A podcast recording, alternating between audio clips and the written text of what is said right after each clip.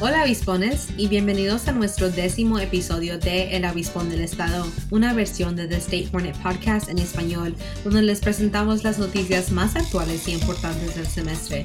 Yo soy Caterina Graziosi y estoy aquí con mi coanfitrona Kimberly Gómez Santos. ¿Qué Kimmy? ¿Cómo estás? ¿Cómo estuvo tu fin de semana? Hola, Kat. Estoy muy bien, gracias. Este fin de semana me fui al río de Sacramento a tomar el sol y disfrutar un día al lado del agua. ¿Y crees que se me olvidó el protector solar?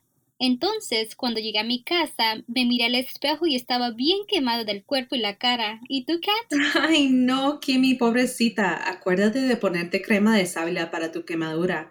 Y tuve una semana muy emocionante. Estuve tan feliz de haber atendido la ceremonia de reconocimiento de graduación de los graduados Chicanex y Latinx. Personalmente, mi familia y yo nos identificamos mucho con las historias de los graduados y nos sentimos orgullosos de nuestra comunidad. Me siento muy orgullosa de ti, confitrona. Gracias, Kimi, y qué buena nota en la que estamos terminando el semestre. Es mi último episodio del Avispón del Estado y tengo que decir, ha sido un honor ser anfitronas y traerles este podcast en español a los oyentes. Y muchísimas gracias a los oyentes por escuchar. Sé que seguirán informados en semestres futuros por el gran equipo de The State Hornet. Ha sido un gusto poderles informar sobre las noticias más importantes de la semana y trabajar juntas. Muchas gracias a todos por sintonarse. Igualmente, Kimi.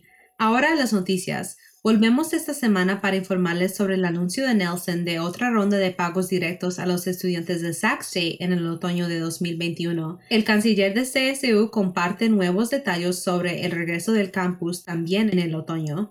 Estudiantes y profesores asiáticos de Sac State comparten experiencias sobre cómo navegar el racismo durante la pandemia y la búsqueda del jefe de policía de Sac State continúa en medio de críticas de la empresa de contratación.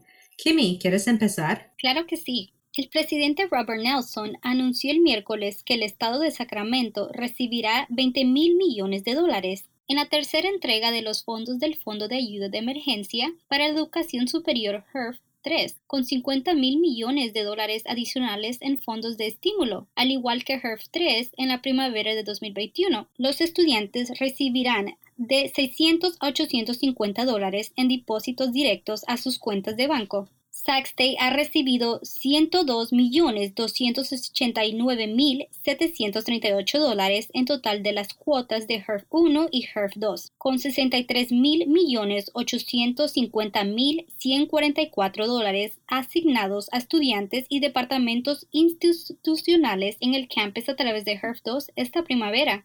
Jonathan Bowman, director financiero, dijo que a través de HERF 1 y HERF 2 se han asignado alrededor de 52 millones de dólares de fondos directamente a los estudiantes o se han puesto a su deposición a través de salarios y subvenciones. Entonces, ¿a dónde se fue todo el dinero de HERF 2? El State Hornet proporciona un desglose de dónde fueron los fondos por debajo. HERF 2, que fue autorizado por la Ley de Ascensiones Suplementarias de Respuesta y Alivio del Coronavirus, CRR-SAA se firmó en diciembre de 2020 y otorgó a las instituciones de todo el país fondos de ayuda para la pandemia. Se autorizaron 81 mil, 88 mil millones como parte de CRR-SAA, 30 mil, 75 mil millones a través de la ley de ayuda, recuperación y seguridad económica por coronavirus, CARES.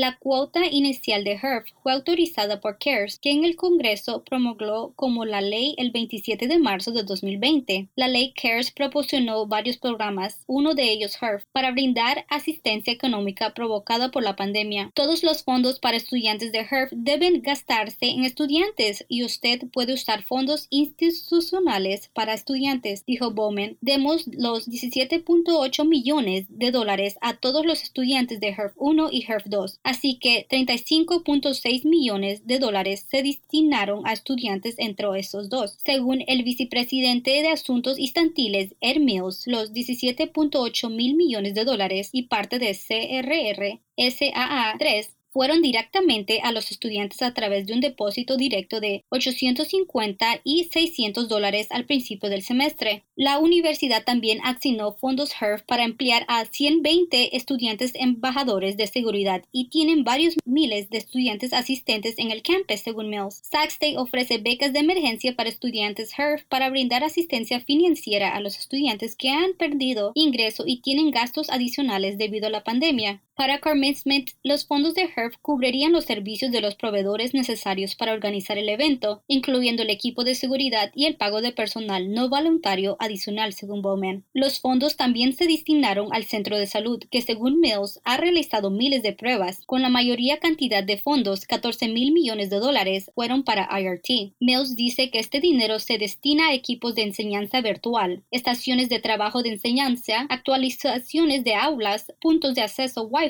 Wi-Fi, al aire libre y seguridad cibernética. A medida que llegue el verano, estamos mejorando para asegurarnos de que las aulas estén listas para una modalidad híbrida, dijo Mark Henricks, vicepresidente interno de IRT. Eso significa enviar un estándar para todas nuestras aulas en el campus y asegurarse de que sus cámaras, micrófonos y las personas en casa también puedan ver y escuchar en Zoom. Muchos estudiantes tienen dificultades económicas debido a complicaciones laborales, dijo Vega. Al final del día, se puede enviar a todos los estudiantes al menos una encuesta para poder elegir a dónde va nuestro dinero. Este artículo fue escrito por Marco Pacheco y Hall. Gracias, Kimmy. El canciller de la Universidad Estatal de California, Joseph Castro, abordó las preguntas de los estudiantes y los temas para el próximo semestre en los campus de la CSU durante una reunión organizada por la Asociación de Estudiantes de Cal State.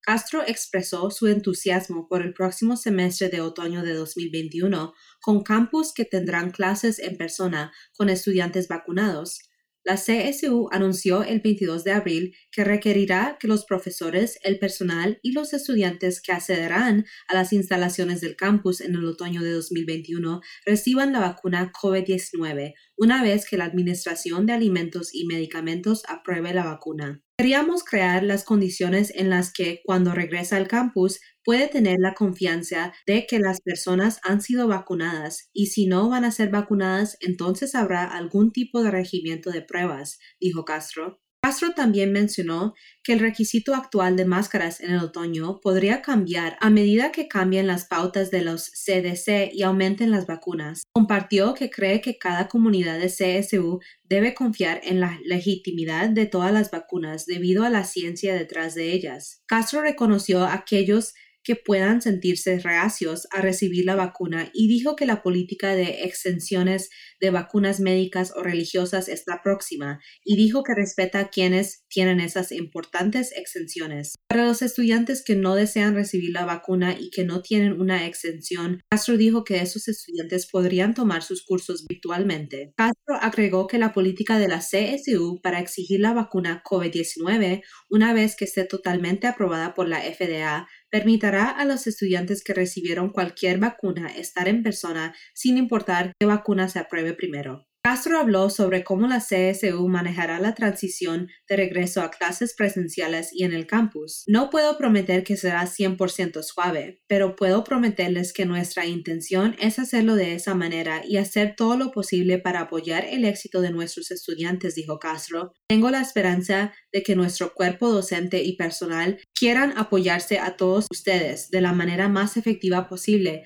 y que todos los haremos con compasión, flexibilidad y sensatez. Castro también habló sobre la seguridad de los grupos minoritarios en el campus y lo que la CSU planea hacer para ayudar a estos grupos, especialmente a los estudiantes que desconfían de la policía en los campus. Entiendo cómo algunos estudiantes se sentirán un poco preocupados o incluso más que un poco preocupados por estar de regreso y tal vez preocupados en general por la policía, dijo Castro. Lo que quiero que los estudiantes, profesores y miembros del personal sepan es que su seguridad dentro y fuera del aula es de vital importancia para mí y para todo el sistema. Haremos todo lo posible para asegurarnos de estar ahí, para apoyarlo y ayudarlo a prosperar. Castro sugirió que los estudiantes hablen con el decano de estudiantes estudiantes de su campus si sienten que puede haber un problema o incidente potencial que podría afectar a su comunidad. Castro enfatizó su comprensión y el aprendizaje continuo que ha realizado con el respeto a los grupos minoritarios en el campus y lo que se debe hacer en cada campus,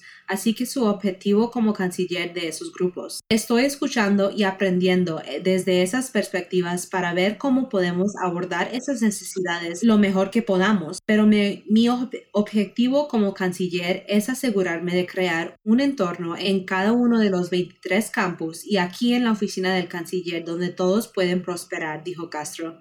Castro mencionó la promesa que hizo en enero de no aumentar las tasas de matrícula o tener más despidos por razones presupuestarias. Castro dijo que podrá cumplir su promesa a los profesores y estudiantes de la CSTU. Este artículo fue escrito por Eric Salgado. Gracias, Kat. Pasando otras noticias. Desde el comienzo de la pandemia de COVID-19, los delitos de odio contra los asiáticos han aumentado rápidamente, según la investigación recopilada por Stop AAPI Hate. Se informaron aproximadamente 6.600 incidentes de racismo y discriminación entre marzo de 2020 y marzo de 2021. Individuos de la comunidad asiático-americano en el estado de Sacramento hablaron con The State Hornet sobre cómo han navegado contra el racismo antiasiático a la luz de la pandemia de COVID-19. El racismo antiasiático es complicado porque la gente no quiere esforzarse por comprender las diferencias entre las personas que son del este de Asia, el sudeste asiático, del sur de Asia e incluso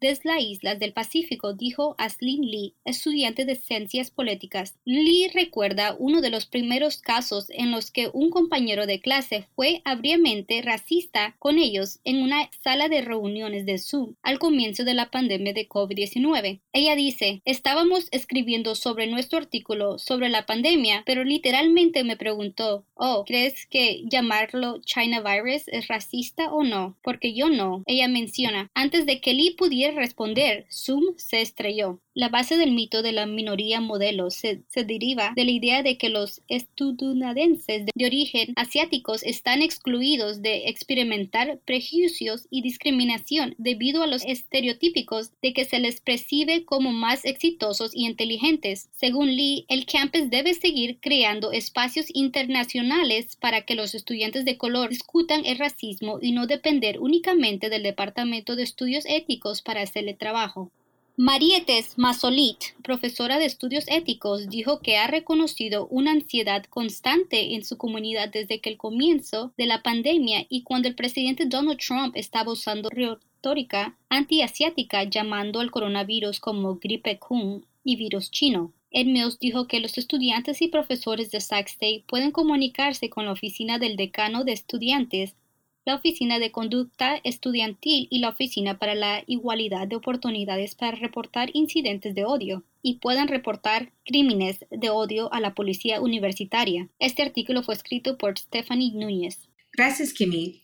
Después de que el jefe actual de la policía de Sac State, Mark Iwasa, anunció que se jubilará este verano, Sac State está buscando a su próximo jefe de policía. El vicepresidente de administración, Jonathan Bowman, dijo que la universidad eligió a la firma de reclutamiento Bob Murray y Associates y Joel Bryden, vicepresidente de la firma, para ayudar en la búsqueda. El reclutador de Bob Murray, Joel Bryden, tiene una amplia experiencia tanto en la aplicación de la ley como en el reclutamiento del sector público, incluido el reclutamiento exitoso de 31 jefes de policía, dijo Bowman. Su firma busca candidatos en todo el país y utiliza una serie de vías para encontrar candidatos calificados estudiantes de CSU para una educación de calidad y estudiantes de una reciente caravana de desfinanciamiento de la policía en Sac State han criticado a la universidad por seleccionar a Bryden y su empresa debido a su manejo de un incidente en el que sus oficiales mataron a un joven de 22 años en 2012. El East Bay Times informó que en respuesta a la muerte del joven de 22 años, Bryden dijo que ningún oficial quiere disparar para matar y los oficiales no disparan ni matan a nadie a menos que estén absolutamente obligados a hacerlo. Bowman declaró en un correo electrónico de Saxton el 1 de mayo de 2021 discutiendo la búsqueda de un nuevo jefe de policía que ni Bryden ni su firma tienen voz en la elección del próximo jefe y están principalmente a cargo de reclutar candidatos y que esa responsabilidad recae en el comité de búsqueda, el gerente de contratación y el presidente. Según Bowman, el comité de búsqueda consta actualmente de un representante de la Junta de Associated Students Incorporated, un representante del Senado de la facultad, un representante de excelencia inclusiva, un designado por la oficina del presidente, un representante del Departamento de Policía de Sac State, un representante de asuntos administrativos y comerciales, un estudiante representante de asuntos y un representante de la Asamblea del Personal. También hay un asiento de estudiante en general en el comité que, a partir del 1 de mayo, no tenía representante y se está llenando en consulta con ASI, según el correo electrónico de Bowman. Bowman dijo que las aplicaciones serán revisadas por Bryden y el comité de reclutamiento para seleccionar candidatos para una entrevista. El comité luego hará recomendaciones finales a Bowman quien también es el gerente de contratación de la búsqueda. Bowman dijo que el comité espera tomar una decisión al final del semestre de primavera o al final del próximo verano. Estamos buscando al menos 15 años de experiencia en el cumplimiento de la ley y alguien que entienda la vigilancia universitaria, dijo Bryden en la reunión.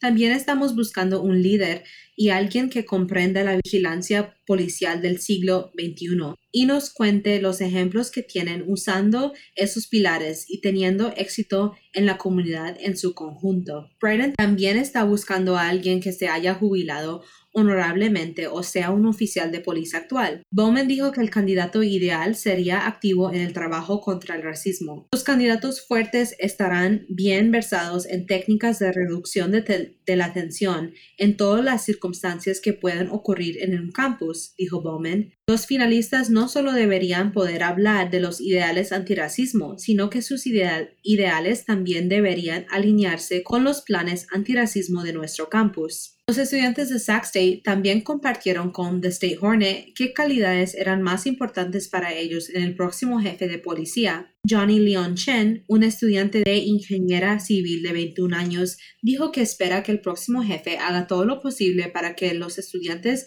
se sientan seguros en el campus, especialmente en el estado actual del mundo con la pandemia de COVID-19 y los continuos incidentes de violencia policial. Espero que el próximo jefe de policía traiga la seguridad al estado de Sacramento, dijo Chen. La responsabilidad del próximo jefe de policía es hacer que todos los estudiantes se sientan seguros. Liz Ruiz, una estudiante de tercer año con especialización en salud pública, dijo que le gustaría ver más conciencia sobre la salud mental y más precauciones de seguridad para evitar tiroteos en las escuelas. Ruiz dijo que cree que el comité de búsqueda debería asegurarse de que el próximo jefe esté informado sobre todos los problemas de salud mental y sepa cómo tratar con las personas que padecen enfermedades mentales cuando se le llama a la cena. Este artículo fue escrito por Alec Ramey y Mong Ting Tian. Gracias Kimi y gracias oyentes. Es todo por ahora. Síganos en el sitio web de statehornet.com para las últimas noticias. De nuevo, ha sido un placer traerles las noticias. Gracias Kat. Hasta luego. Chao.